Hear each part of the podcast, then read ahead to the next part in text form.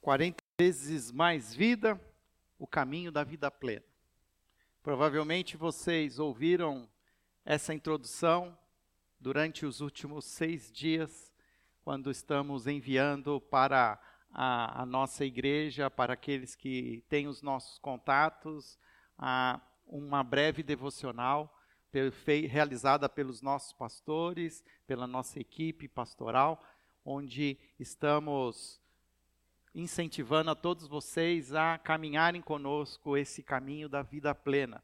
Nós estamos fazendo, entendemos que a melhor maneira, o melhor recurso para a transmissão desses vídeos devocionais é pelo nosso canal no YouTube. Então, além de copiá-lo às 7 horas da manhã e encaminhar para vocês via WhatsApp, qualquer um de vocês, a partir das 7 horas da manhã, acessando ao YouTube, já consegue também assistir ao vídeo diário que nós estamos preparando. Serão 40 vídeos ao longo destas seis semanas que antecedem a Páscoa. Hoje nós contamos o segundo domingo, entendendo que o sétimo domingo será o domingo de Páscoa. E durante esta quaresma que nós estamos, sim, buscando vivê-la, esta, é, essa jornada de restauração, de realinhamento, de mudança de hábito, é muito importante que você se aplique diariamente. Eu lembro quando estava pensando nesta, nesta época, nesses 40 dias que antecedem a Páscoa, daquilo que iríamos apresentar, ah, eu tinha uma sensação que não poderia ser algo que fosse apenas apresentado e repartido e consumido num culto de domingo, mas que precisava nos desafiar a nos movimentarmos emocionalmente, fisicamente, espiritualmente durante a semana. Foi muito gostoso ver que nesta semana muitos na prática, literalmente, começaram a se mexer, começaram a fazer exercícios físicos, aumentando né, o, a, a, o ritmo. Alguns já se comprometeram a fazer caminhadas durante a semana. E tem sido muito gostoso ver a maneira como vocês têm se mobilizado para buscar essa qualidade de vida que envolve também a, o nosso corpo físico. Então, semana passada, o tema da mensagem foi como Deus vê o corpo humano. Por isso, se você também não assistiu a essa mensagem, você que está também no nosso canal, você pode passar depois a, e ver ali a, a mensagem de domingo passado. Tenho certeza que ela será motivadora para a sua vida. Hoje eu quero continuar nessa jornada e trazer agora uma, uma outra esfera. Se no domingo passado nós falamos um pouco sobre como Deus vê o corpo humano, talvez hoje a, a mensagem seria assim: como Deus vê o corpo da igreja, a igreja como corpo de Cristo. E eu quero introduzir aqui uma, um tema, uma um, um, nome que talvez vocês já conhecem, um nome em grego, mas que foi se perdendo a sua, o seu significado e foi se tornando assim uma terminologia muito rasa. É uma palavra chamada koinonia. Quem de vocês que está aqui já ouviu falar dessa palavra koinonia? Levante a sua mão. Muito obrigado. Muitos de vocês. E koinonia é, é muito conhecido. Qual seria a tradução né, mais é, simples de coinonia, comunhão. Agora pense comigo, você saberia descrever o que significa comunhão? Eu, particularmente, tenho dificuldade, porque a gente sabe o que é comunhão, mas dizer o que é comunhão é meio que difícil, é uma coisa abstrata, tem a ver com, com estar com as pessoas, mas também é algo assim um pouco tanto místico, que nós precisamos aprender a entender que isso precisa, que nós precisamos viver essa coinonia. Então, resumindo aqui qual é a, a minha tese para hoje. Se queremos ser participar de fato do corpo de Cristo, nós precisamos experimentar plenamente a coinonia. No caminho da vida plena, é importante que nós a vivamos em coinonia. Então, qual é o título da mensagem de hoje? O caminho da vida plena em coinonia. Abra a sua Bíblia no livro de Efésios, perdão, Filipenses, que foi o texto que, inclusive, trecho eu usei para introduzir o nosso culto hoje pela manhã, mas eu quero ler com você o capítulo 1, a partir do verso 3, carta de Paulo à igreja em Filipos, nós a conhecemos como Filipenses, capítulo 1, do verso 3 até o verso 9. Diz assim: Agradeço ao meu Deus toda vez que me lembro de vocês em todas as minhas orações em favor de vocês. Sempre oro com alegria por causa da cooperação que vocês têm dada ao Evangelho. Desde o primeiro dia até agora, estou convencido de que aquele que começou a boa obra em vocês vai completá-la até o dia de Jesus Cristo. É justo que eu assim me sinta a respeito de todos vocês, uma vez que os tenho em meu coração, pois quer nas correntes que me prendem, quer defendendo e confirmando o Evangelho, todos vocês participam comigo da graça de Deus. Deus é minha testemunha de como tenho saudade de todos vocês com a profunda afeição de Cristo Jesus. Esta é a minha oração, que o amor de Jesus, que o amor de vocês aumente cada vez mais em conhecimento e em toda a percepção, para discernirem o que é melhor, a fim de serem puros e repreensíveis até o dia de Cristo, cheios do fruto da justiça, fruto que vem por meio de Jesus Cristo, para a glória e louvor de Deus. Vamos orar mais uma vez. Senhor, Ajuda-nos a aplicar esse texto, ajuda-nos a discernir a tua palavra, ajuda-nos a discernir o que significa coinonia, como vivermos, ó Pai, esse caminho da vida plena em coinonia. Por isso, assossega o nosso coração agora. Não permite que tenhamos distrações, que o Senhor agora nos ajude com a iluminação do teu Espírito Santo, a entendermos todo o propósito que o Senhor tem para as nossas vidas, esta é a nossa oração e assim nós oramos em nome de Jesus. Amém. Quando eu faz, fiz faculdade de teologia, na minha grade de faculdade existia uma matéria chamada grego instrumental. Grego 1, grego 2, a partir da qual é, essa matéria era para ajudar-nos a olhar para os textos originais que foram escritos no Novo Testamento em grego e puder tirar dele uma profundidade maior de significados. Eu também fiz uma outra faculdade de arquitetura e tinha uma outra matéria chamada Cálculo 1 e Cálculo 2. Para mim, grego 1 e 2 é igual cálculo 1 e cálculo 2. Eu fiz para passar. Eu não consigo decorar nada, entender nada. Eu falei, qual é a média final? O que, que eu tinha que tirar? Então, na universidade era 5. Confesso que a primeira vez que eu fiz cálculo 1, eu ainda repeti, tive que fazer de novo. Acho que eu tirei uns 5,5 e passei. E nunca mais revisitei a matéria de cálculo. Agora, o grego, por mais que eu não tenha entendido e não sou uma pessoa instrumentalizada no grego, ele é necessário para que a gente entenda a, aonde se encontra a palavra koinonia aqui. Porque se nós olhamos para a koinonia e entendemos koinonia como, ah, como, uma, né, como um significado de comunhão, você leu esse texto comigo e em nenhum lugar está escrito comunhão. Mas eu sou, eu posso afirmar para você, não por minha competência, mas por competência dos estudiosos, que existe a palavra koinonia nesse texto. Como nós não temos tempo suficiente, não é uma escola dominical, não dá tempo de ficar aqui pedindo para vocês né, tentarem adivinhar. Eu vou dizer qual é a palavra que foi traduzida em português, mas que em grego é a palavra koinonia. Ela se encontra no versículo 5, por causa da cooperação. Achou a palavra cooperação?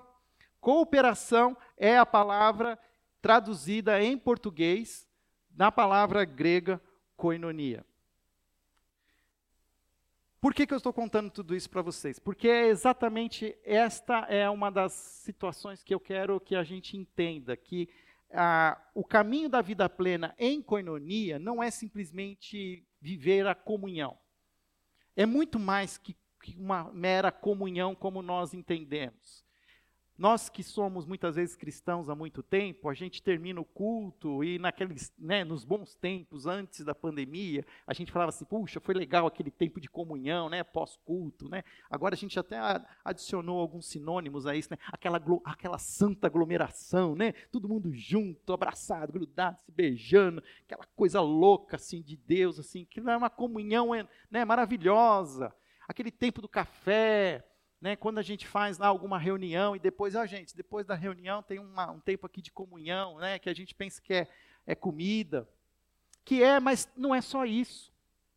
A comunhão é muito mais. Como nós estamos vendo que esse texto nos fala, que a comunhão ela tem muito a ver com cooperação, com estar alinhado a, a um mesmo propósito, quando nós falamos de coinonia, nós precisamos entender essa ideia, essa dinâmica do corpo de Cristo, que nós somos parte de um corpo. E esse corpo precisa estar em plena coinonia, em plena comunhão, em plena cooperação. Quais são outros sinônimos da palavra coinonia? É, podemos falar de fraternidade, podemos falar de associação, podemos falar de comunidade, podemos também falar sobre participação conjunta. Para você ter uma ideia da, da profundidade da palavra koinonia, existem outras palavras que são se, é, traduzidas em português por coisas que não tem nada a ver com a, a palavra koinonia. Mas, por exemplo, que em grego se usa, que na verdade, que em grego se usa sempre a mesma palavra, mas que em português vai dando outras definições. Por exemplo, koinos. Koinos significa comum aquilo que eles tinham em comum. Então, lá em Atos, capítulo 2, diz que eles repartiam o que eles tinham em comum, então era esse coinos. Coinonos. Coinonos sou eu e você, parceiros. Coinonos é uma palavra que, inclusive, Mateus e Lucas, eles usam para falar da parceria que Pedro, Tiago e João tinham na pescaria. Quando Jesus chama eles para serem pescadores de homens, o texto diz que eles eram parceiros na pesca. E, e Jesus usa uma palavra chamada koinonos para dizer: Eu quero que vocês sejam os meus parceiros na pesca dos homens. Essas são palavras que a gente acaba não, não tendo, ah, não percebendo elas no nosso texto em português. Por exemplo, koinoneu. Koinoneu é o verbo compartilhar. E koinonicos significa generoso. O meu sonho é que todos vocês sejam coinonicos. Então, quando eu te chamar, oi aí, coinonico, né, fica feliz. Não estou te, né, te desejando mal, mas estou dizendo assim, ô oh, generoso, né? Que bom que você está aqui. Coinonicos, que bom te ver, né? Percebe? Nós precisamos entender isso. Então, que essa palavra, coinonia, é uma palavra ah, extremamente cheia de significados e ela precisa ser vivida em, em todas as áreas da nossa vida. Eu quero fazer aqui um, uma pausa e eu quero mostrar para vocês um vídeo. Um vídeo que semana passada, talvez alguns de vocês até viram ou ouviram falar alguma coisa, mas que chamou bastante a minha atenção e eu quero aplicá-lo também na para essa mensagem. Está tudo certo aí? Tá? Então põe na tela. Ó, estou ficando bom nesse negócio. Vocês ouviram falar dessa história? Dessa ovelha? Essa ovelha foi adotada e ela ganhou um novo nome. Ela se chama agora Barak. Essa ovelha foi resgatada na Austrália. E você está vendo a quantidade de de, de lã que essa ovelha tem. Por que, que ela está assim? Porque essa ovelha, ela foi encontrada após estar perdida por pelo menos cinco anos. Durante os últimos cinco anos, essa ovelha, ela se tornou perdida. E, o que aconteceu? Né, a lã foi crescendo, crescendo, crescendo e não foi tosada. Mas essa lã, ela foi impedindo que a ovelha conseguisse enxergar bem, e foi impedindo até que ela conseguisse se alimentar. Então, quando eles se encontraram, ela já estava até subnutrida, até se admirar, porque ela ainda estava viva. Ao tirarem toda a lã dessa ovelha, eles somaram em torno de 35 quilos de lã. Há relatos que existem outras histórias, e até de outras ovelhas que já ficaram até sete anos perdidas e foram resgatadas. Olha só a quantidade de lã que eles retiraram da ovelhinha Baraque.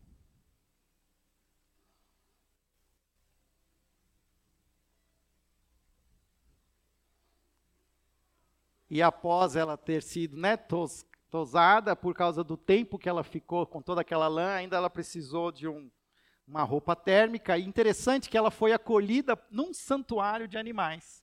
Ela hoje ela vive num santuário com outros amiguinhos, né? Onde ela pode estar ali agora vivendo plenamente a sua vida de ovelha, sendo cuidada, sendo alimentada e também sendo, né, tosada.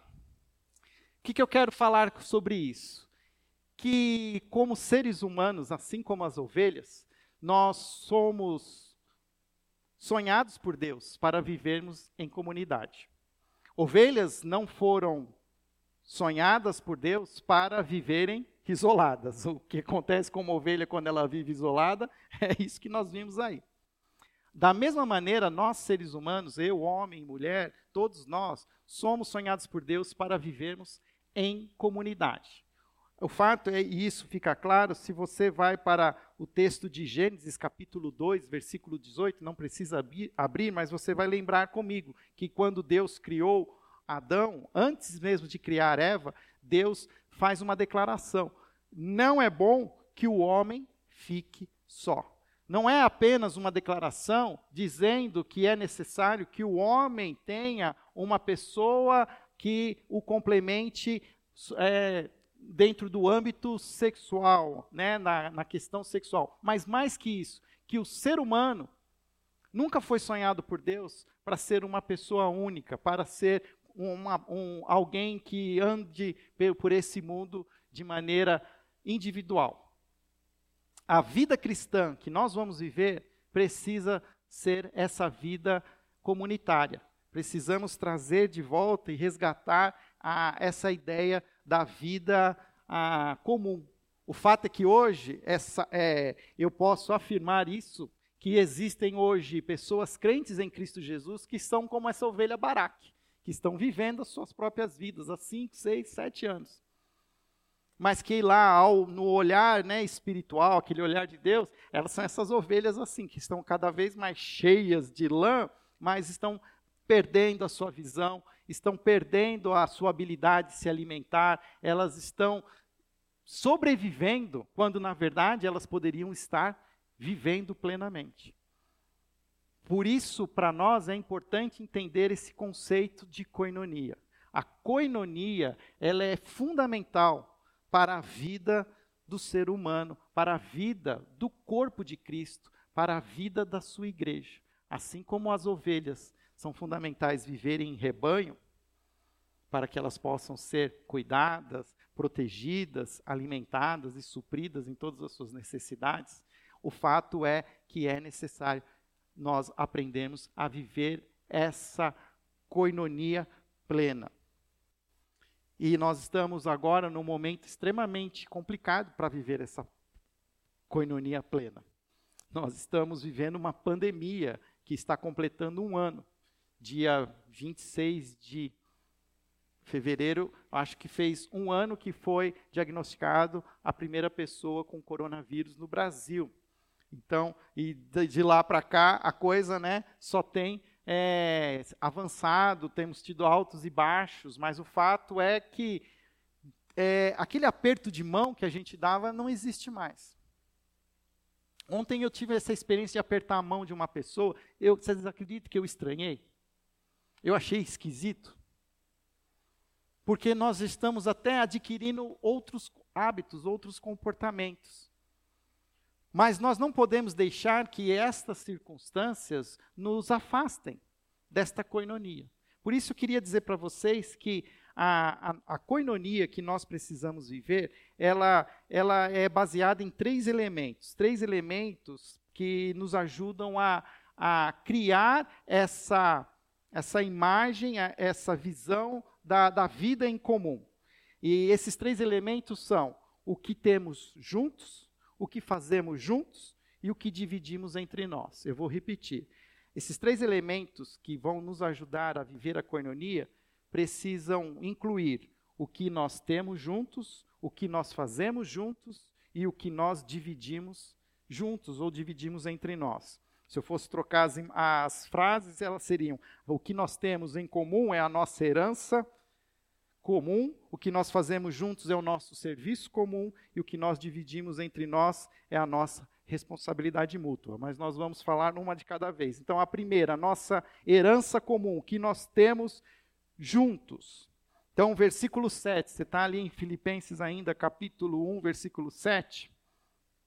O texto vai dizer assim, já no final do versículo: Todos vocês participam comigo da graça de Deus.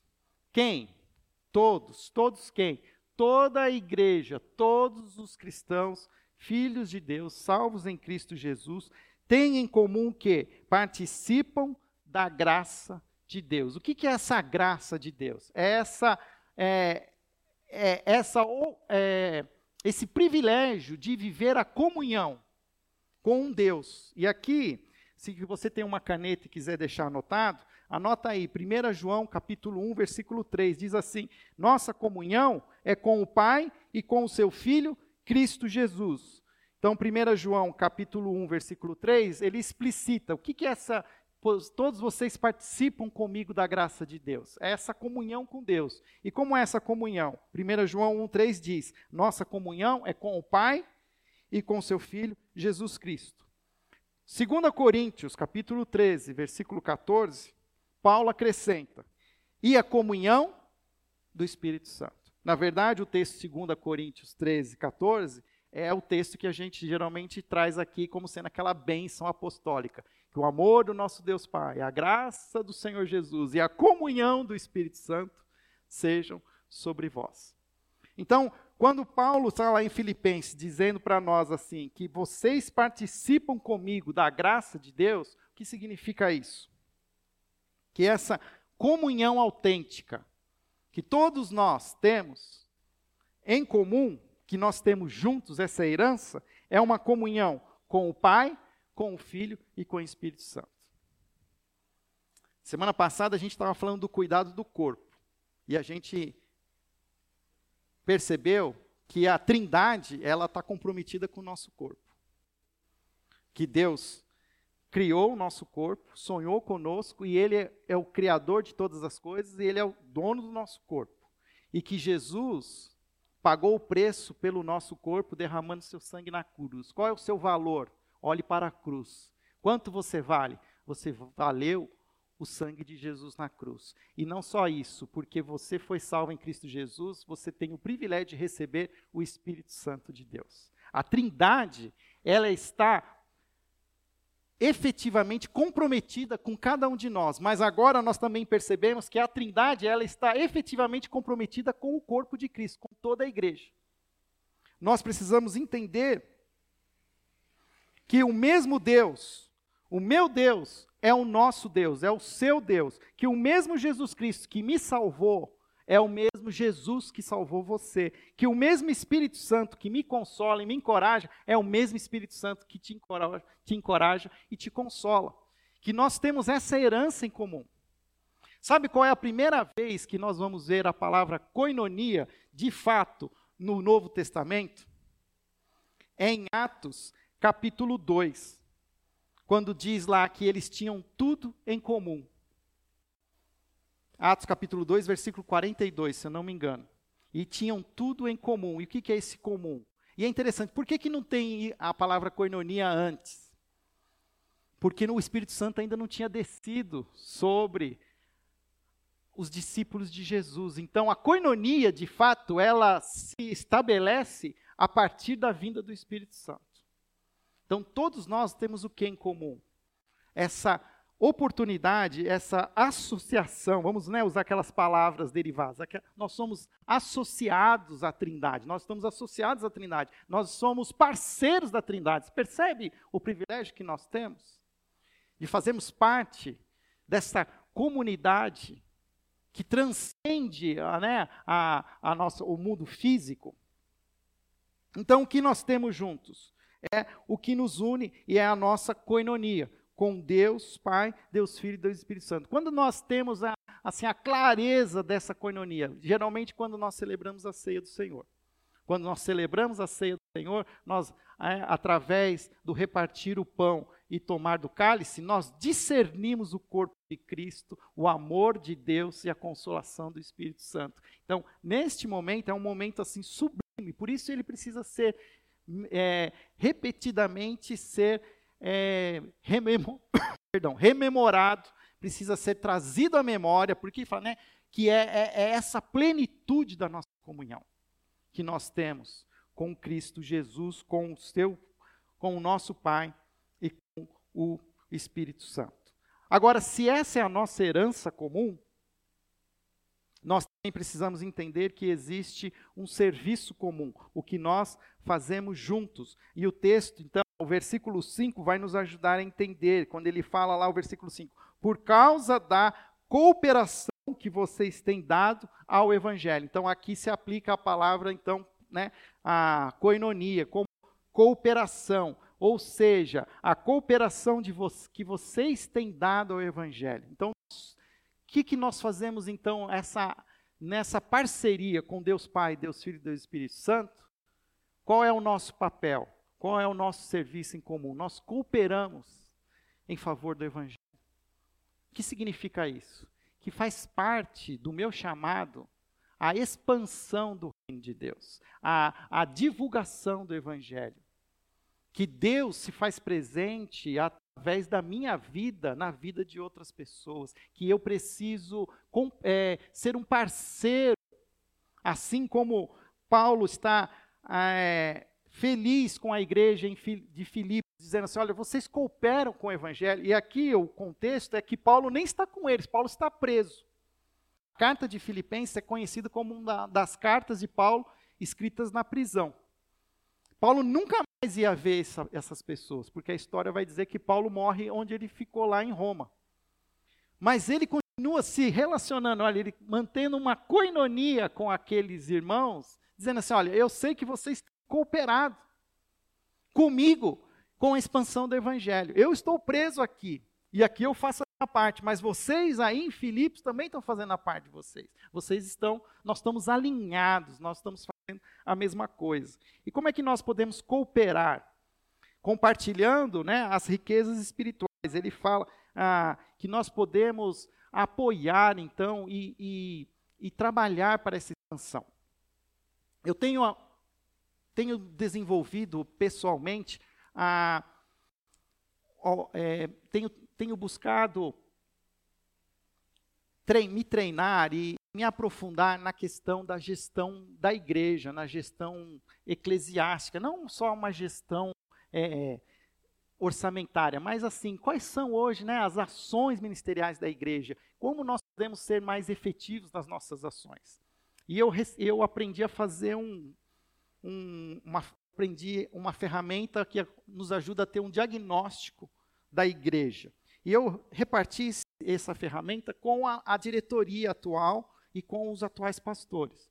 E aí a gente recebe lá, tem um, depois uma, uma, faz umas contas e a gente recebe umas notas. Sabe qual foi a nota mais baixa que foi dada por esses, né, por esses líderes na nossa igreja? Por, por esse, essa parte do alcançar. Nós, como se nós estivéssemos hoje assim com uma, uma somos, é, não somos bons cooperadores no, evan, né, no evangelho. Eu sei que existe uma pandemia que de alguma maneira nos impede muitas vezes de ter os nossos contatos, de ter aquele evangelismo que a gente sabe fazer, mas o fato é que se nós olharmos de fato para o de batismos que nós temos na nossa igreja, do número de convertidos. Ah, realmente, eu também faço é, minha essa é a minha meia-culpa, que eu entendo que nós, como igreja, precisamos é, nos comprometer mais com a expansão do reino, de sermos mais cooperadores. Nessa área da coinonia, eu acho que nós estamos fracos. Nós precisamos melhorar. Podemos, é, vamos dizer assim, né, participar mais ativamente. Como é que nós participamos mais ativamente? Primeira maneira é, é, é, é fazer, é a gente se envolver. É você entender que você tem tudo que Deus, tudo que você precisa para compartilhar o evangelho, Deus já deu para você. Você já tem a comunhão com o Pai, você já tem a salvação em Cristo Jesus e o poder do Espírito Santo. O que você precisa agora é ser ousado, corajoso e se permitir ser usado, orar. Então, por exemplo, qual é uma outra área que eu acho que a gente tem que melhorar? Na nossa oração, da gente estar mais atento. A oração nos ajuda a ficarmos mais sensíveis ao mover. Porque às vezes eu tenho aprendido também com outro material que a primeira coisa que a gente faz antes de compartilhar o evangelho é orar pela pessoa que a gente quer compartilhar o evangelho. E às vezes a gente pode pôr assim, um alguém que eu nunca compartilhei o evangelho, pode ser até um parente bem próximo, pode ser o seu marido, pode ser o seu irmão. E você não sabe como falar, você não vai falar, você vai orar. Você vai começar a orar. Você ativamente você vai e agressivamente você vai orar, porque a gente acha que tem que ser agressivo com a pessoa, né? Senta aqui agora que eu vou te contar uma coisa. E quando eu terminar, eu quero que você levante a mão e diga assim. Não é, não é assim que funciona. Mas a gente começa a orar, e a gente começa a orar, e a gente começa a orar, e ora, e ora. Quando a gente menos espera, a pessoa ela vem e ela faz uma pergunta espiritual para nós. A gente até se assusta. Mas quando essa pessoa nos pergunta e fala assim, então a gente percebe, o Espírito Santo está agindo. O mesmo Espírito Santo que está abrindo o coração dessa pessoa, agora ele vai te capacitar a falar. Abre a boca e fala. E a gente precisa, então, aprender a fazer isso. Então, em, o que é o nosso serviço em comum? É cooperar para o compartilhar do Evangelho, pessoalmente, mas também como igreja. Nós temos hoje cinco missionários, cinco unidades missionárias, que estão espalhadas é, em regiões hoje que não estão no nosso alcance. Então, o que, que eu quero dizer com isso? Quando a gente fala de missões na nossa igreja, isso é uma parte também importante. Eu quero dizer que é essa cooperação com o evangelho que não é feita por nós, mas é feita por outros. Porque eles fazem em locais que nós não estamos. Então, toda a expansão do evangelho na região metropolitana de Campinas é papel nosso, é responsabilidade nossa. Mas aquilo que está lá no Vale do Açu, Rio Grande do Norte, na Espanha, Portugal, na Tailândia, nós temos uma unidade missionária na Tailândia, e assim também temos uma no Oriente Médio. Isso é feito através do que nós chamamos de movimentos missionários, que nós cooperamos, nós oramos, inclusive nós financiamos. Então, hoje, mensalmente, nós tiramos uma parte dos nossos recursos para financiar esses movimentos missionários. Eu estou falando do orçamento que vai ser apresentado ano, é, semana que vem, então, nós temos cinco unidades missionárias. Sonho que em novembro, quando nós formos falar de novo de mês de missões, nós já incluímos mais uma unidade missionária. E hoje, cada unidade missionária nossa recebe 750 reais mensais. E eu vou dizer outra coisa para vocês. A somatória desses 750 reais vezes 5, se eu não estou enganado, é 3.500 reais. Ou 4.500 reais. Acho que é 4. 3.500. 3,500. nós hoje não temos essas ofertas dadas pela igreja. É, a, o que, nós, que cada membro dá para missões não cobre esses 3.500 reais. A igreja põe do seu caixa. Mas eu sonho que a gente possa ter cada vez mais essa cooperação, que a gente expanda. Eu não acho que só ter uma unidade missionária, por exemplo, no, no Rio Grande do Norte é muito pouco. A gente precisava ter alguma cooperação com o alcance dos ribeirinhos na região amazônica, com o alcance dos surdos e mudos, que são também talvez assim a maior esfera de brasileiros não alcançadas no nosso país. Nós precisamos olhar para outras áreas, outras outras regiões. Enfim, percebe que a gente pode melhorar muito essa nossa mobilização de viver essa coinonia de maneira atuando, expandindo. Nesse sentido, então, a cooperação no Evangelho, a comunhão, é menos uma atividade a ser desfrutada é mais uma responsabilidade a ser assumida. Deixa eu indicar para vocês um livro, se você quer saber mais sobre coinonia, Eu já tinha comprado esse livro há algum tempo atrás e eu agora pude ter a oportunidade de estudá-lo um pouco mais, chamado Comunidade Verdadeira, a prática bíblica da coinonia. Depois, se você quiser, eu mando para você a imagem. É, o autor ele chama Jerry Bridges, é feito pela editora Vida Nova. Ele, muito bacana, me ajudou muito. Um outro livro que também me ajudou é um livro do John Stott, chamado A Igreja Autêntica. Então, tem uma parte que ele fala dessa parte da comunhão, do resgate da palavra coinonia, me ajudou muito. Um livro que eu queria ter usado, mas não pude, mas eu sei que eles, para aqueles que gostam de ler e gostam de uma leitura mais profunda, Dietrich Bonhoeffer, A Vida em Comunhão, um pastor luterano, morto é, pelo Adolf Hitler. Então, você percebe que esse cara era bom, né? Porque se o Adolf Hitler queria que ele, que ele estivesse morto, é porque esse cara era, era alguém que, que tinha alguma coisa para dizer. Então, ele tinha muita coisa para dizer com relação à vida em comunhão. Então, é um, é um livro mais difícil. Né? Precisa ter tempo e ciência, mas é um livro que eu tenho certeza que vocês podem é, aprender muito. Ok, meu tempo está acabando. Falamos do, da nossa herança em comum, da nossa coinonia com Deus Pai, Deus Filho e Deus Espírito Santo. Falamos do nosso serviço em comum, que é a nossa cooperação com o Evangelho. E, por último, da nossa responsabilidade mútua. O que significa isso? O que nós dividimos entre nós. E como é que a gente vai ver isso? Então, se você está com a sua Bíblia em Filipenses capítulo 4, eh, Filipenses capítulo 1, vira as páginas para o, para o capítulo 4, versículo 14. Filipenses 4, 14. Filipenses capítulo 4, versículo 14. Olha o que Paulo fala para a igreja dos filipenses. Apesar disso, vocês viveram bem em participar de minhas tribulações. Como vocês sabem, Filipenses, nos seus primeiros dias no Evangelho, quando partir da Macedônia, nenhuma igreja partilhou comigo no que se refere a dar e receber. O que, que Paulo está querendo falar aqui? Que existe aquilo que nós dividimos entre nós. Se, o, se as primeiras esferas da coinonia são olhares para outros, para outros alvos, então a coinonia com um alvo olhando para Deus, para o Espírito Santo, para Jesus, a coinonia olhando para o mundo que precisa ser alcançado. Agora, o que nós vamos perceber é que tem uma outra esfera que nós não olhamos para frente, mas nós olhamos para nós mesmos. É como se nós, aí sim, nós fazemos o círculo. A, a terceira esfera da responsabilidade mútua é quando nós olhamos para nós, para o corpo. Que agora a gente precisa aprender também a, a, a viver essa coinonia plena no corpo, dividindo entre nós a, os, os nossos recursos. Assim como Paulo ele viu assim, olha, nenhuma igreja me ajudou tanto quanto vocês. Vocês me olharam como pessoa.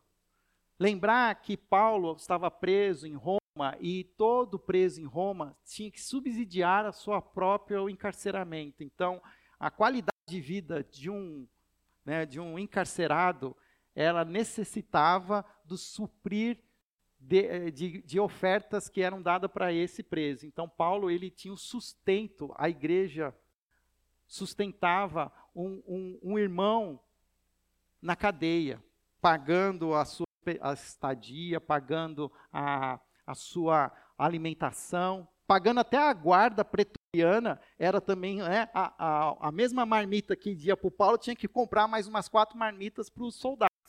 Né? Era obrigação de quem estava preso. Então, ele recebia, não tinha essa coisa de bolsa, né? bolsa para preso que tem hoje. Isso é um privilégio. Né? Mas o que acontece ali, que Paulo está sendo servido pela igreja. Então, ah, nós não temos tempo, mas se você tem uma caneta, você pode anotar aí é, essa reciprocidade da, comu da comunidade cristã, ela é, também está baseada em João 13, 34, 35, quando Jesus diz: Um novo mandamento lhes dou, amem-se uns aos outros, com isso todos saberão que são meus discípulos. Amem-se uns aos outros. Amem-se uns aos outros. Essa expressão, uns aos outros, aparece 21 vezes no Novo Testamento. E nós, se você olhar lá e buscar, se você tem uma ferramenta, né, uma Bíblia digital e pedir para procurar uns aos outros, percebe quantas vezes existe para nós é, fazermos coisas uns para os outros. E eu só quero destacar algumas. O que, que nós precisamos fazer uns aos outros, especificamente? Cuidar uns dos outros. 1 Coríntios 12, 25. Nós estamos em comunhão com cada um, gostando ou não. Todos nós somos, somos parte do corpo de Cristo. E aqui eu quero ser bem explícito. Jesus Cristo morreu por mim, por você, independente das suas ideologias políticas, independente do time de futebol que você torce. Jesus não faz, não faz, né, é, distinção de raça, cor. Todos nós fazemos parte do mesmo corpo. Todos nós precisamos ser cuidados e amados. A gente tem uma, às vezes uma, uma um hábito de cuidar de quem a gente gosta, de quem a gente quer bem. A gente é, tem dificuldade de cuidar de irmãos diferentes, de cor diferente, de postura política diferente, e todos nós somos irmãos. Assim como a sua família você não escolheu seu pai, sua mãe, nem os seus irmãos, na família de Deus a gente também não escolhe quem vai ser nossos irmãos. Todos serão os nossos irmãos e irmãos, porque todos foram salvos em Cristo Jesus. Pensa aqui em Campinas, se Deus falasse que só ia salvar os palmeirenses, corintianos, santistas, né? E os paulinos, e, os, e a Ponte Preta e Guarani? É time também. É time decente. Está na segunda divisão, mas é decente. Não é? Eu estou falando só de esporte. Mas imagina como a gente faz distinção hoje sobre questões políticas. E a gente tem que respeitar as opiniões políticas, mas nós precisamos continuar cuidando. E o que a gente faz? Ah, porque ele falou aquilo, deixa ele se lascar. Não existe essa opção. Honrando uns aos outros. Romanos 12, 10. Eliminando a competição. Anota um texto que depois você vai visitar ele essa semana. Números, capítulo 11, versículo 29. É um texto assim que eu nem lembrava, mas que me resgatou a memória. Números 11, 29. O que, que está acontecendo nesse, nesse texto? Deus mandou Moisés reunir 70 homens, 70 líderes que ajudavam Moisés a liderar o povo de Israel no, no, no deserto. E Deus falou assim: Eu vou, o mesmo espírito que eu te dei, eu vou repartir esse espírito com esses 70 homens. Chamam eles, que eles vão receber o espírito. Porque lembra que é Antigo Testamento. O espírito do Senhor vem pontualmente sobre profetas, sobre líderes, sobre rei. Não é como nós estamos hoje, nós recebemos todos nós o Espírito Santo. Mas Deus falou: chama os 70 e eles vão receber o Espírito Santo. E aconteceu um Pentecostes ali, porque diz que quando eles se reuniram na tenda, o Espírito Santo foi repartido entre eles e eles começaram a, a, a profetizar, a, a, né, a, a terem uma êxtase espiritual. Mas tem um detalhe: eram 70, mas só 68 estavam na tenda. Tinha dois deles que não foram, não sei porquê, estavam com dor de barriga, estavam em quarentena, porque estavam com coronavírus, não podiam. O fato é que eles não foram. Mas sobre esses dois, o Espírito do Senhor também se derramou. E eles começaram a profetizar onde eles estavam lá no meio da comunidade. Aí Josué ficou sabendo, Josué ficou assim muito nervoso. Como pode? Eles vieram aqui para a reunião, que falta de, de comprometimento, que falta de disciplina. Poxa, todo mundo acordou, todo mundo veio para cá, e esses dois não vieram e ganharam o Espírito Santo da mesma maneira? Aí é lindo a, a palavra de Moisés. Olha só, porque o que Moisés está querendo dizer é que essa responsabilidade multa, nós vamos honrar uns aos outros, nós não estamos competindo uns com os outros. Ele diz assim: Você está com ciúmes por mim? Quem dera todo o povo do Senhor fosse profeta e que o Senhor pudesse e que o Senhor pusesse o seu espírito sobre eles. Quem dera que se todo mundo pudesse falar, né, profetizar em nome do Espírito Santo. Deixa eles falarem em nome do Senhor. E às vezes a gente também fica assim, né, com ah, aquela igreja fez isso, aquela igreja fez aquilo. Ah, mas, mas eles fazem isso porque eles têm isso. Ah, fazem. Não. Amém. Glória a Deus. Que bom que temos igrejas que estão fazendo a obra do Senhor, que estão sendo abençoadas, estão sendo visitadas pelo Espírito Santo. Nós precisamos honrar. Isso é coinonia, porque, gente, isso eu tenho clareza. Eu vou falar assim, quando eu chegar lá nos céus, e eu, né, numa maneira aqui metafórica, de, da, da eternidade, batistas, presbiterianos, assembleianos, isso não vai existir. Isso não passa para a eternidade. O que vai para a eternidade são os filhos de Deus salvos em Cristo Jesus. bandeira de igreja não passa para a eternidade. Denominação não passa para a eternidade. Então vamos tomar cuidado também. Outra coisa, assim, eu, e aqui como comunidade, eu quero ensinar vocês, e a gente nunca vai fazer isso, nunca mais, chamar os presbiterianos de primos. Eles são nossos irmãos em Cristo Jesus. Quem está ouvindo sabe o que eu estou falando. Os presbiterianos são tão irmãos em Cristo como qualquer outro. Na, e representam a igreja de Cristo. Assim como os metodistas, assim como os assembleianos, assim como os, os congregação cristã. Eu sei, vai ter as igrejas mais puras e menos puras, mas os que estão representando o evangelho são da família e nós vamos honrar e nós vamos bater palmas se eles estiverem cooperando para o evangelho. Repreendendo uns aos outros. Então, Apocalipse 3,19 diz que a verdadeira coinonia acontece lá o que nós vimos com a ovelha lá. Ó. Tem uma hora que tem que tosquear, tem que né, aparar, tem que cortar, tem que limpar o casco. Então, assim, tenha, onde existe intimidade, vai existir conflito todo relacionamento íntimo gera né, conflito, e conflito aumenta o calor, e calor é preciso ser apaziguado, precisa ser contornado, precisa ser mediado. Então vai ter, quanto mais a gente vive junto, mais né, a gente vai tendo, vendo as suas complicações, vendo lá as manias, as, a, os comportamentos, e a gente vai repreendendo. E por último, orando uns pelos outros. Filipenses 1,9, ele fala exatamente sobre isso, da, da, nossa intenção de estarmos orando, orarmos por todos, em favor de todos. Então, quando a gente ora pela, pela, pelos doentes, pelos hoje que estão fracos, os adoecidos, nós temos que orar, nós, nós temos que preservar esse corpo. Queridos, eu tenho cinco minutos para terminar, mas eu quero falar algo prático. Como eu entendo que nós vamos viver essa plenitude da coinonia. E esta é uma visão que eu quero trazer para vocês hoje. A melhor maneira que eu tenho entendido, e os pastores dessa igreja, que é a, a melhor maneira de nós vivermos a plenitude dessa coinonia como igreja, é experimentando os encontros em pequenos grupos. Por que, que eu estou falando isso? Porque nós já somos uma igreja de aparentemente 500 pessoas temos um rol de membros até maior, ultrapassa os 600. Agora, pensa, como é que a gente vai cuidar uns dos outros? Como é que a gente vai honrar uns aos outros? Como é que a gente vai repreender uns aos outros? Você vai, vai depender do Fábio? Imagina o Fábio fazendo uma lista de visitas. Visitar 500 pessoas. Vou demorar dois anos e meio para chegar na sua casa. Até lá, né? Como diria na literatura portuguesa, Inês é morta. Percebe? Então, eu, nós temos entendido e nós vamos resgatar a ideia dos pequenos grupos. Talvez você já tenha vivido pequenos grupos, já viveu célula, já viveu até coinonia. Eu vim de uma igreja na década de 90 que todos os pequenos grupos chamavam coinonia.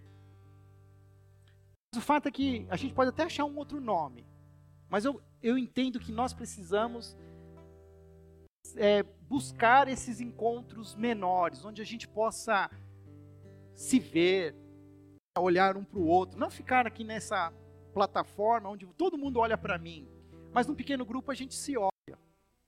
E nós estamos vivendo um momento tão, tão é, particular que nós não podemos nem acolher ninguém dentro das nossas casas. Não podemos receber pequenos grupos, mas nós temos hoje recursos tecnológicos que nos ajudam a fazer pelo menos pequenos grupos online. Eu tinha um pouco de, de, de, de resistência, mas o fato é que esse um ano quebrou as minhas resistências. Porque, gente, é o que tem. Sabe aquela coisa assim que sua mãe te dá o almoço e fala assim, ah, mas não tem tal coisa? Ela fala, não, é isso que tem.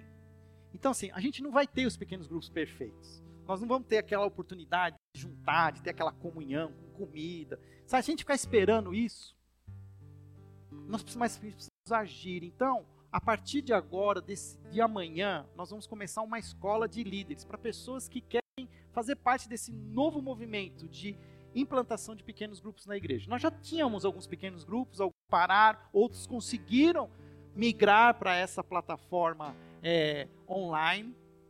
Mas o fato é que a gente precisa ser mais agressivo e mais é, é, sonhar mais com isso. E eu falo pequenos grupos, de todos os jeitos, pode ser pequenos grupos de homens. Ó, vamos juntar os homens no Zoom, né? Vamos lá, olhar um para a cara do outro, vamos falar sobre as nossas lutas, as nossas mazelas. Vamos também assim é nos juntar para unir, para expandir o evangelho, para aprimorar a nossa comunhão com Deus, com o Pai, com o Filho, né? Então, por exemplo, a gente tinha um grupo de artesanato que estava aqui presencialmente. Mas o que, que impede desse grupo de artesanato continuar se encontrando em um pequeno grupo online? É, jovens casais, mulheres. A gente precisa. Tra... Então, se você quer participar disso, ah, mas eu não sei se eu quero ser um líder. Não importa. Vem para ouvir. Né? Não custa nada para você. Na verdade, é um investimento que você vai fazer, é guardar duas horas da sua segunda-feira, das 19h30 às 21h30, durante cinco segundas-feiras do mês de março.